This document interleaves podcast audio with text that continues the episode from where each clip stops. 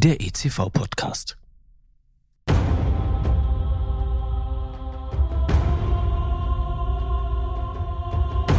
Es war einmal vor langer Zeit in einer weit, weit entfernten Galaxis, als tapfere Kämpfer aufbrachen, um mutig und entschlossen die dunkle Seite der Macht zu besiegen.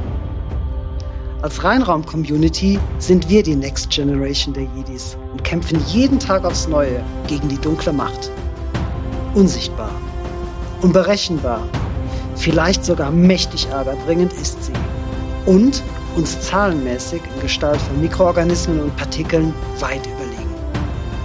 Doch mit mentaler Bereitschaft, aktuellem Wissen und der Expertise erfahrener Reinraum-Jedis können wir es schaffen. Denn dann ist die Macht mit uns. Und genau darum geht es in diesem Podcast. Um den intensiven Austausch mit erfahrenen Jedi-Meistern, die als Weggefährten ihr Wissen in den drei von mir herausgegebenen Fachbüchern des ICV-Verlages für die Nachwelt festgehalten haben. Mein Name ist Timo Krebsbach, ich bin der Gastgeber und über die zuverlässigen Kanäle LinkedIn oder Instagram auch aus dem entferntesten Winkel der Galaxis erreichbar.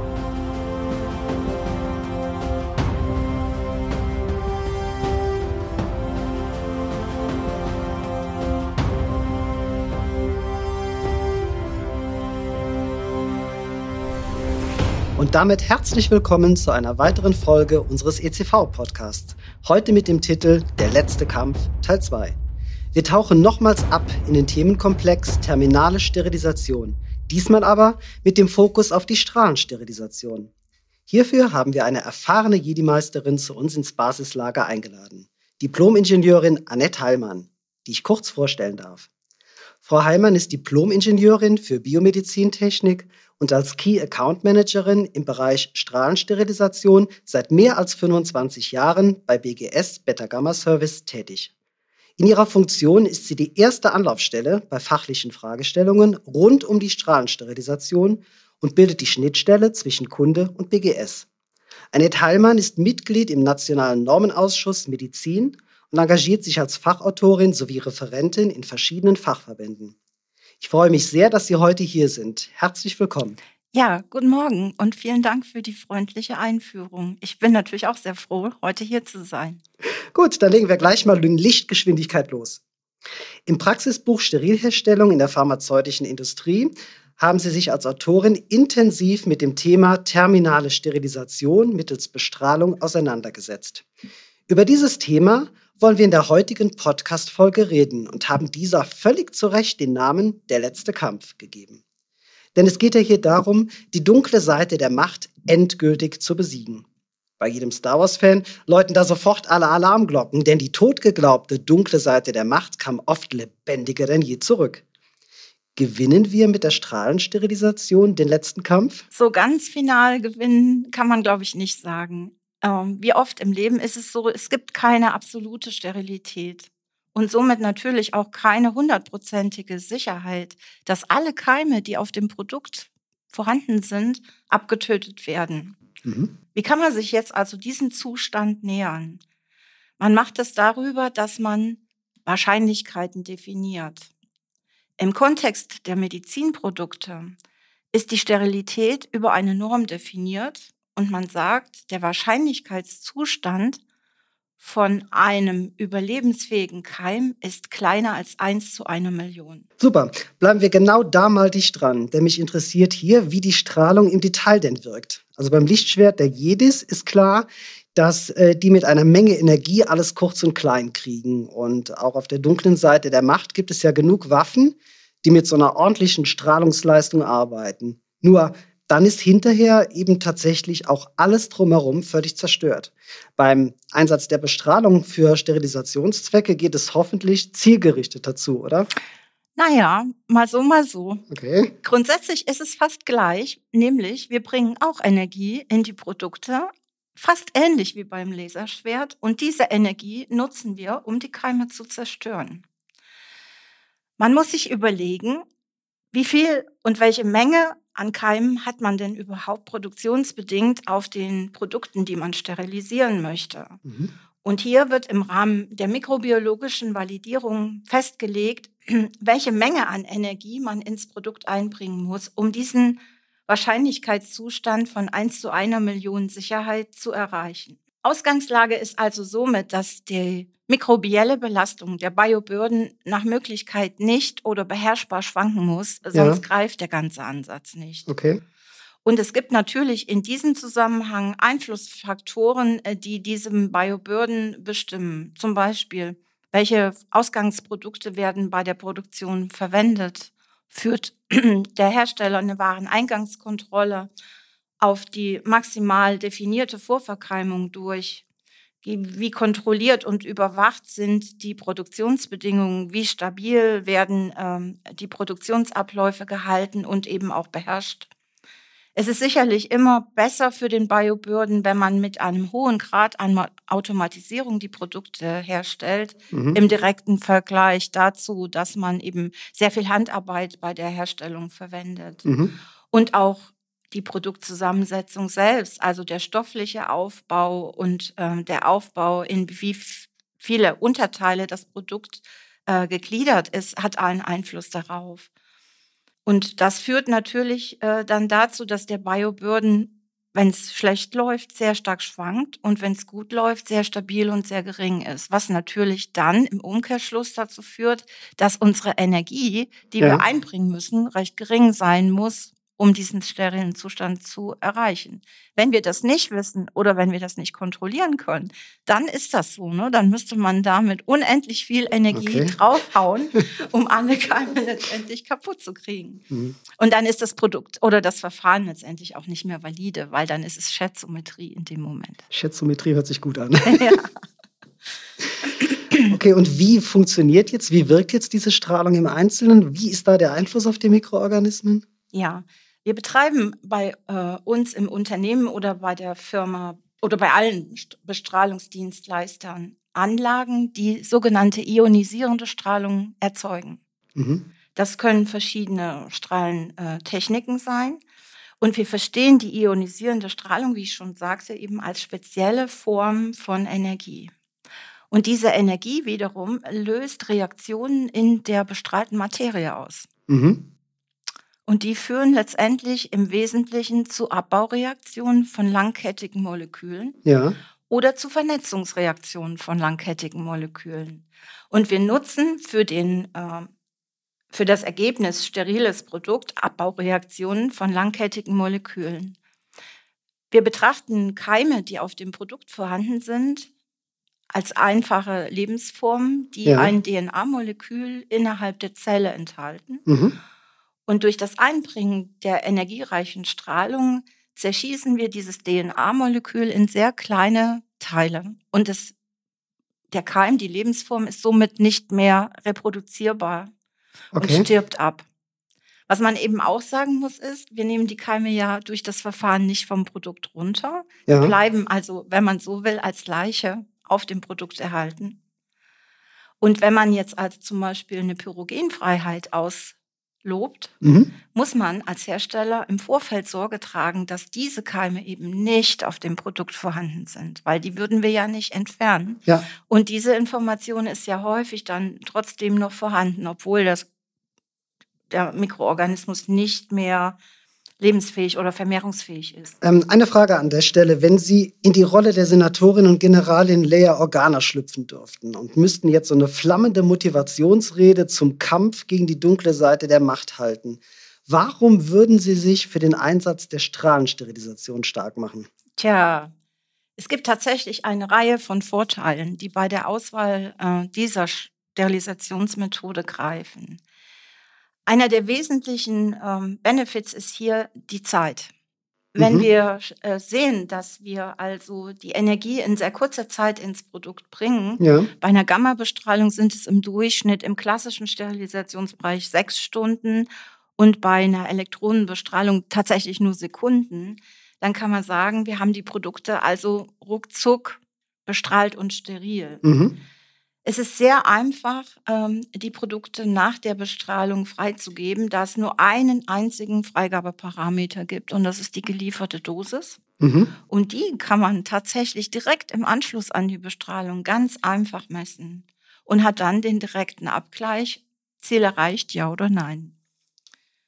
Und somit können die Produkte direkt nach der Bestrahlung in den Markt gehen. Und wir haben tatsächlich auch Anwendungsfälle, wo Patienten schon auf dem OP-Tisch vorbereitet liegen und auf ihr Implantat warten, das bei uns gerade aus der Bestrahlungsanlage kommt. Wow, Respekt. Ja, und das geht dann halt mit dem Taxi äh, ganz schnell ins Krankenhaus. Wenn das häufig sind das spezielle Anfertigungen, ja, für spezielle Spannend. Körperlichkeiten, sagen wir mal, die nicht so okay. über die breite Fertigung dann auch hergestellt werden.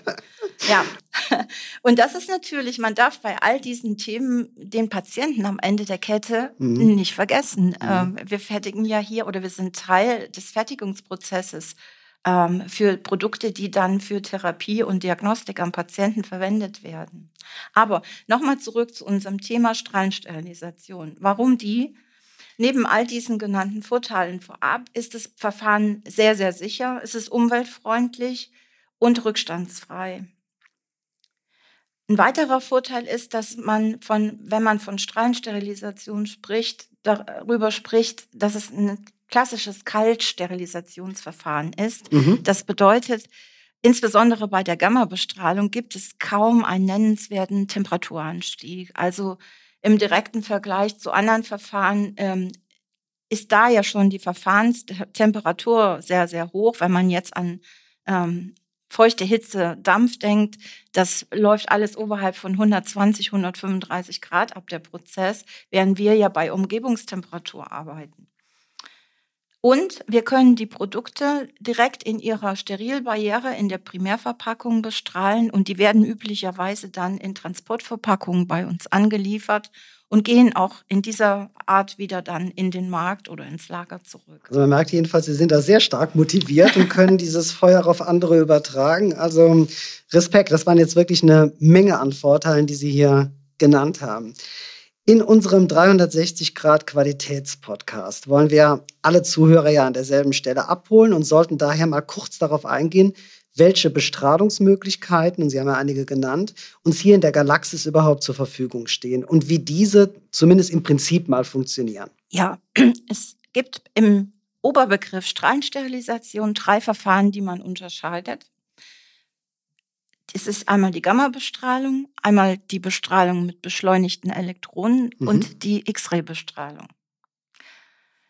Ich würde über die Zeitschiene mit der Gamma-Bestrahlung starten und man kann sagen, historisch gesehen ist die Gamma-Bestrahlung das am besten etablierte Verfahren auf dem Markt. Es ist das, was am längsten bekannt ist und Viele äh, Kunden von uns, die über Bestrahlung sprechen, haben eigentlich ausschließlich die Gamma-Bestrahlung im mhm. Kopf.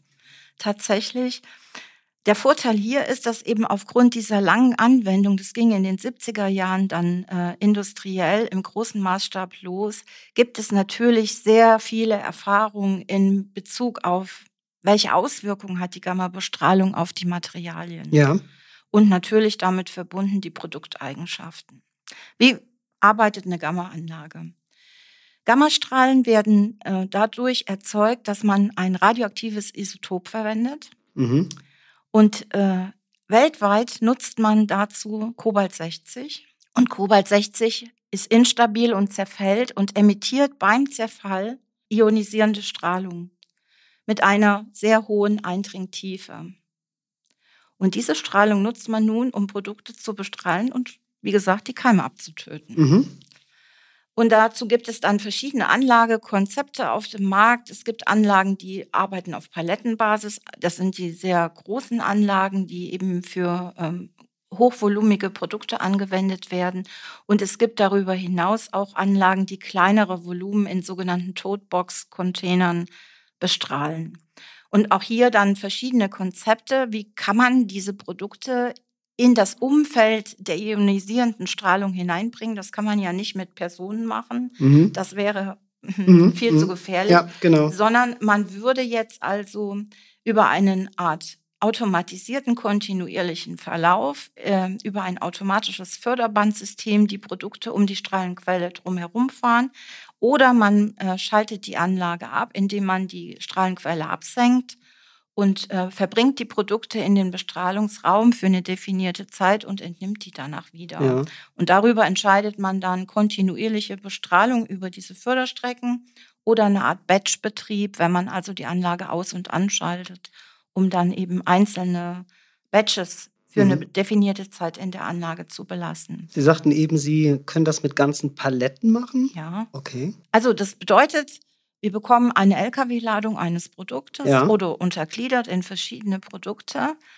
Und diese sind auf, äh, auf Paletten gepackt. Und dann werden die Paletten bei uns entladen, einem bestimmten Bestrahlungsprogramm und Bestrahlungsauftrag zugeordnet und werden dann über einen Förder Rollenförderer automatisch in die Anlage eingefahren.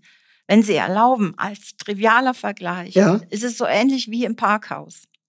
Köln Innenstadt ja. am Neumarkt, frühmorgens, samstags. Das Park Parkhaus ist voll, weil alle shoppen gehen wollen. Ja. Und man kommt mit seinem Auto an, wenn man dann mit dem Auto da reinfahren möchte, und steht vor dem Parkhaus und wartet. Und so ist es bei uns auch. Wir schalten die Anlage sozusagen nie aus. Die arbeitet kontinuierlich durch. Ah, ja. Okay. Und wir setzen dann in eine Art Staustrecke die wartenden Paletten. Und in dem Moment, wo ein Platz frei wird, sprich Parkhaus, ein Fahrzeug fährt raus, darf die nächste ah, ja. Palette wieder einfahren. Okay. Und wir steuern das Aufbringen der Dosis darüber, dass wir sagen, wir entscheiden, wie viele Umläufe die Paletten dann um die Strahlenquelle nehmen müssen. Ah ja. Und dann werden okay. die automatisch ausgeschleust. Also wenn man nochmal den Parkhausvergleich bemühen würde, ja. dann bedeutet das, wir legen fest, wie lange bleibt das Produkt in der Anlage. Ja, spannend. Mhm. Das heißt aber auch, es muss eine ordentliche Durchdringtiefe geben für die Strahlung, wenn es die, ja. Mitte die Mitte der Palette auch erreicht. Ganz genau. Das ist eben einer der Vorteile und auch einer der Unterschiede zur Elektronenbestrahlung in okay. dem Moment. Mhm. Die Reichweite von, äh, von Gammastrahlen ist eben extrem hoch, sodass wir in der Lage sind, eben komplette Palettenverbünde zu durchstrahlen. Okay. Und dass das gut funktioniert, ist dann eben auch Teil der Validierung, dass man da belastbare Daten generiert, dass das auch wirklich so ist. Ja, und da sind wir dann auch schon dabei zu sagen, der übliche Dosisbereich, um beim Medizinprodukt, was unter guten Herstellbedingungen gefertigt wurde, der liegt zwischen 20 und 50 Kilo Gray. Mhm. Und die, wie gesagt, die Bestrahlung dauert eben mehrere Stunden. Das ist so im Wesentlichen das, was man sagen kann zur Gamma-Bestrahlung.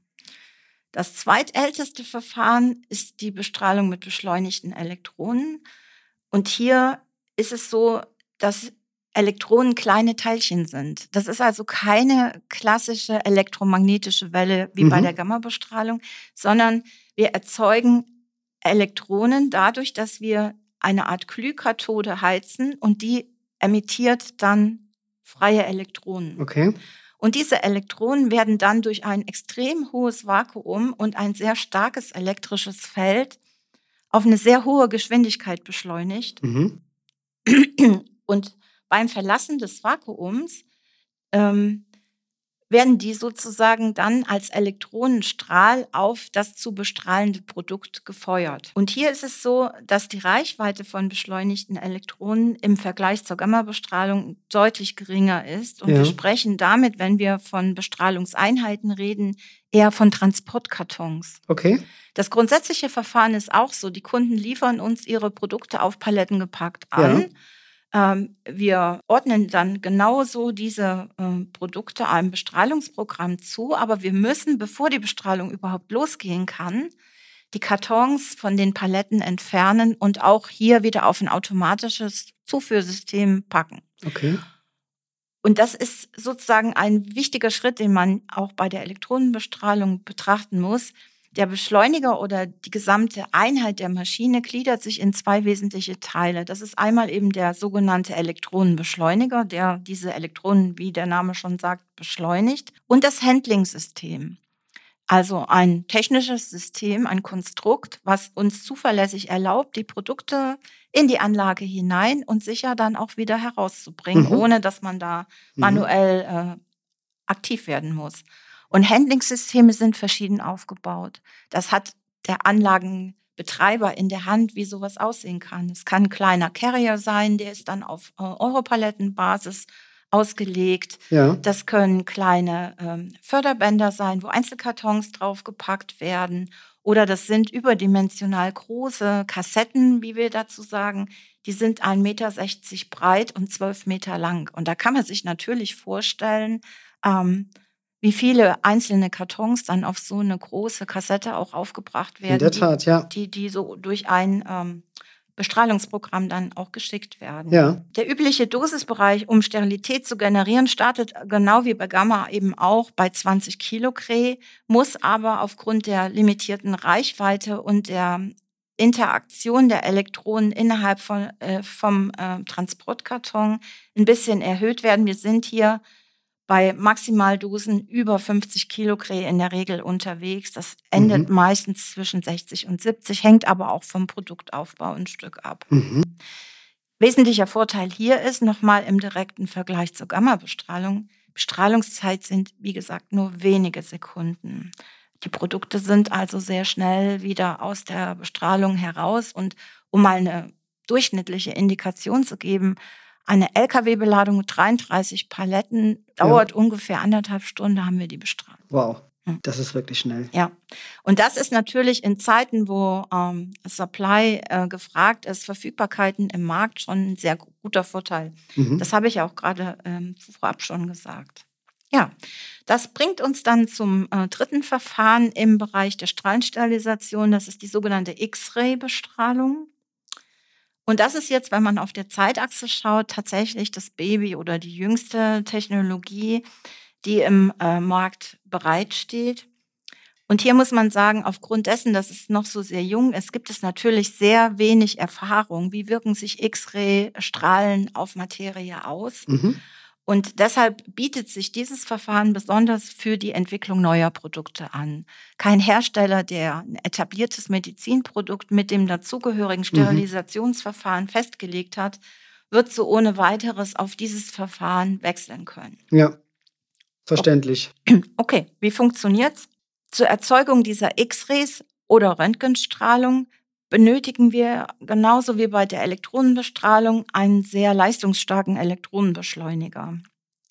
Und auch dieser Elektronenbeschleuniger erzeugt mit demselben Wirkprinzip einen Elektronenstrahl. Und dieser Elektronenstrahl wird auf ein sogenanntes Schwermetall-Target geschossen. Das ist also eine riesige Schwermetallplatte. Da feuert man diesen Elektronenstrahl drauf. Mhm. Und es wird die sogenannte Bremsstrahlung erzeugt und diese nutzt man dann zur Produktbestrahlung. Der Vorteil hier ist, dass wir mit einem abschaltbaren System arbeiten. Es ist elektrischer Strom, der als äh, Strahlenquelle dann über den Elektronenbeschleuniger genutzt wird. Mhm. Und wir haben hier den Vorteil, dass ähnlich wie bei der Gamma-Anlage eine sehr hohe Durchdringungsfähigkeit erreicht wird. Und manchmal wird eben gesagt, X-Ray-Beschleuniger sind abschaltbare Gamma-Anlagen, was ah, ja. natürlich nicht so ganz sauber ist, aber man, man kombiniert hier sozusagen äh, die Vorteile und kommt von dieser Reichweite und von ähnlichen äh, Durchdringungsvermögen wie bei Gamma-Anlagen sind auch hier die Dosisbereiche dann ähnlich. Die liegen genauso zwischen 20 und 50 Kilogray und auch hier können ganze Paletten dann bestrahlt werden. Und auch die Verweilzeit ist also ähnlich oder vergleichbar mit einer Gamma-Anlage. Ja, und über diese drei Verfahren hinaus gibt es also aktuell keine weiteren, die hier zu betrachten wären. Na prima. Also das generelle Bild, das ich jetzt so im Kopf habe, zeigt Mikroorganismen, die einer Menge energetischem Wumms ausgeliefert werden und ziemlich schnell abdanken. Jetzt sind solche Bestrahlungsanlagen, egal welche Methode man jetzt einsetzt, ja nicht auf anderen Planeten untergebracht, sondern die stehen ja direkt bei uns. Bekommen wir von dieser Strahlung oder von dieser Radioaktivität denn nichts ab? Nein, natürlich nicht. Das wäre ja ganz schrecklich, wenn äh, Menschen da in Gefahr kämen. Man muss jetzt verschiedene Dinge betrachten. Das erste ist, dass diese Anlagen natürlich nicht durch jede Firma mal ebenso betrieben werden können, sondern das sind natürlich große, komplexe Gebilde. Die unterliegen speziellen ähm, gesetzlichen Auflagen und das wird natürlich sehr streng geprüft. Es sind hier Themen der, des Strahlenschutzes, der Sicherheit der Mitarbeiter äh, vor dieser äh, Bestrahlungsaktivität. Und wir haben natürlich im Rahmen der Abschirmung dieser generierten Strahlen sehr hohe, dicke Betonwände erzeugt, die diese Strahlung zuverlässig innerhalb des Bestrahlungsraums lassen. Und außerhalb des Bestrahlungsraums haben wir normale Umgebungsbedingungen, sodass mhm. keiner zu Schaden kommt. Wenn man sich über den physikalischen Ansatz nähert, kann man sagen, alle diese drei Strahlenarten sind vom energetischen her so ausgelegt, dass sie eben chemische Reaktionen auf Elektronenhüllenbasis anregen. Sie haben keine Energie oder keine Kraft sozusagen in den Atomkern einzudringen. Dazu mhm. müsste sehr viel mehr Energie aufgebracht werden. Ja. Und somit kann keine Radioaktivität, eben keine Reaktion im Atomkern erzeugt werden. Das heißt, die Produkte, die rauskommen, strahlen selbst nicht. Mhm und können eben, wie ich vorhin schon ausführte, sofort im Markt auch angewendet werden. Man muss nichts abklingen lassen oder so. Ne? Hervorragend. Also so wie ich das verstanden habe, ist die dunkle Seite der Macht also damit äh, völlig betroffen und wird schön abgetötet und der hellen Seite der Macht kann überhaupt nichts passieren. So soll es doch sein. So wünschen wir uns das. Die Antwort, welches Strahlensterilisationsverfahren für mein Produkt geeignet ist, steht ja nicht in einem Buch der Jedi, dafür aber eben im Buch Sterilherstellung in der pharmazeutischen Industrie. Hier haben Sie den bemerkenswerten Satz geschrieben, ich mag jetzt zitieren, bei der Auswahl der richtigen Sterilisationsmethode handelt es sich um eine Entscheidung, die über die zu erzielende Sterilität eines Produktes hinausgeht. Vielleicht mögen Sie einen unerfahrenen Padawan hier mal an die Hand nehmen und ihm erklären, wie das denn nun gemeint ist. Ja, das mache ich doch sehr gerne. Was ist damit gemeint? Also, wenn man als Hersteller eines Produktes sich mit dem Gedanken trägt, dieses Produkt in einen Strahlensterilisationsprozess zu geben und dieser stellt ja dann den finalen Herstellschritt dar, muss man wirklich sehr genau überlegen, wie soll es denn nun gehen. Und es gibt natürlich auch produktseitig bestimmte Limits, die die eine oder die andere Methode bevorzugen würde oder aus, ausschließt. Ein Beispiel wäre ein sehr metalllastiges, kompaktes Implantat. Diese Art von Produkt wäre bevorzugt anzuwenden im Gamma-Sterilisationsbereich, weil man aufgrund der limitierten Reichweite bei beschleunigten Elektronen dieses Produkt gar nicht vollständig durchdringen könnte. Mhm. Währenddessen zum Beispiel großvolumige Güter, die sehr schnell in den Markt kommen müssen und die aus Kunststoff hergestellt sind, ja. sich unbedingt für eine Beta-Bestrahlung, also eine Bestrahlung mit beschleunigten Elektronen anbietet.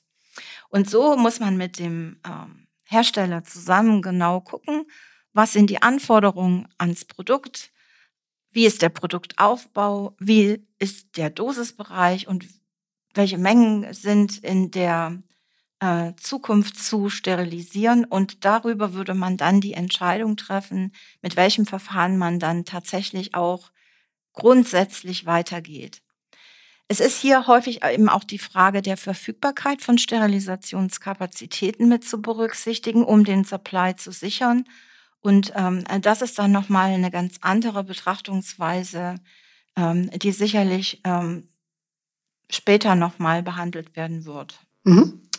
Im Pharma- und Medizinproduktebereich ist ja klar, dass Methoden immer gut überlegt sein sollen und dann eben auch validiert werden müssen. Das gilt selbstverständlich auch für die Bestrahlungsmethode. Sowas in der Art musste wohl auch Lea Organa im Blick haben, als sie sagte, es gibt Dinge, die kann man nicht regeln, indem man in einen X-Flügler springt und irgendwas wegpustet. Wie läuft denn jetzt so eine Validierung der Strahlensterilisation ab? Ja, im Wesentlichen teilt sich so eine Validierung in drei Teile. Es gibt die mikrobiologische Validierung, die Verfahrensvalidierung und die anwendungstechnische Validierung. In der Regel geht's immer mit der mikrobiologischen Validierung los. Das heißt, man schaut, was sind nun an Keime vorhanden auf dem Produkt, wie hoch ist der Bioburden mhm. und hat als Ergebnis der mikrobiologischen Validierung dann die Sterilisationsdosis bestimmt, mit der dann die Sterilisation ablaufen muss. Mhm. Das spannt den Bogen zum nächsten Schritt, nämlich unserem Dose-Mapping oder der Verfahrensvalidierung. Und hier ist es so, dass die Anforderung vom Kunden kommt, mindestens eine bestimmte Dosis X, häufig startend bei 20 Kilogray, ganz typisch sind die 25 Kilogray. Diese Dosis ist überall an allen Stellen mindestens zu liefern.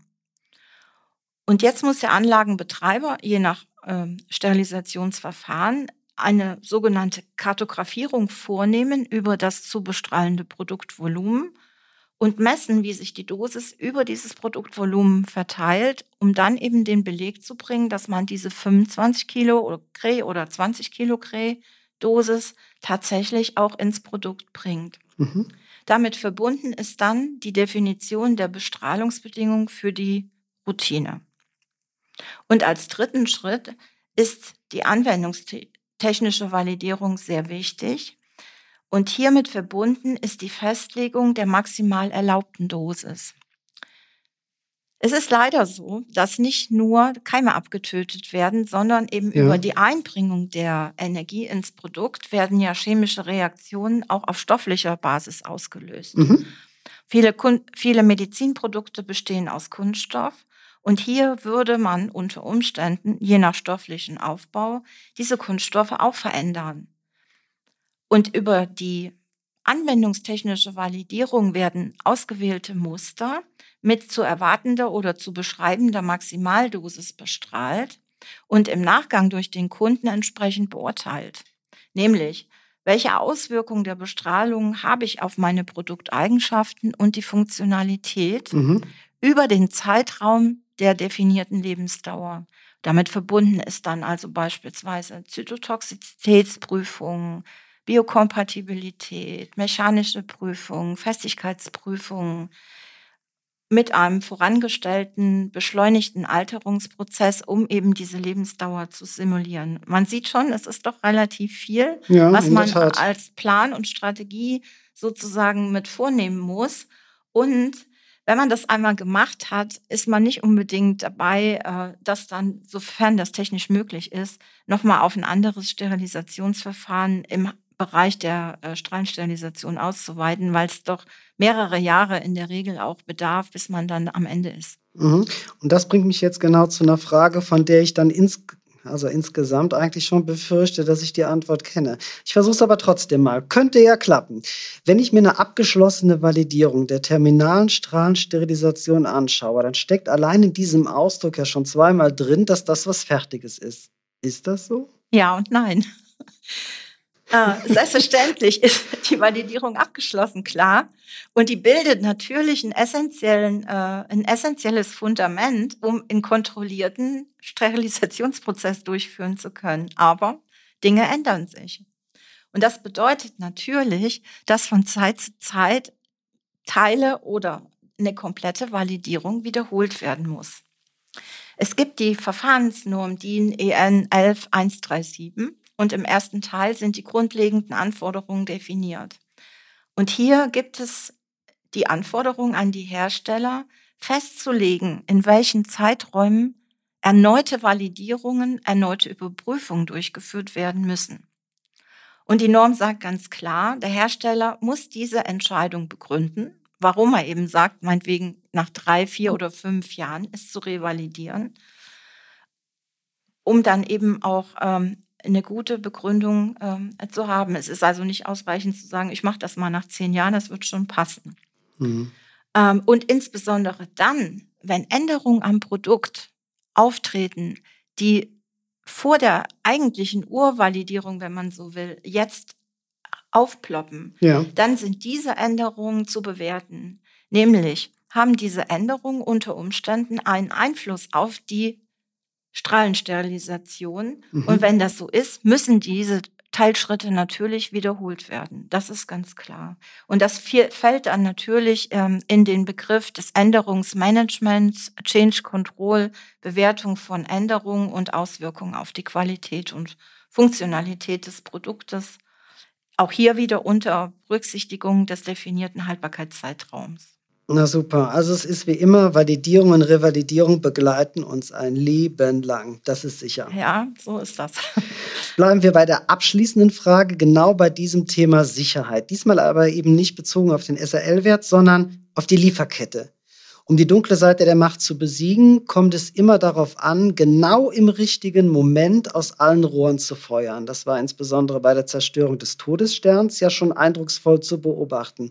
Da durfte in der zeitlichen Abfolge nichts, aber auch gar nichts dazwischenkommen. Sonst wäre ja letztlich alles umsonst gewesen.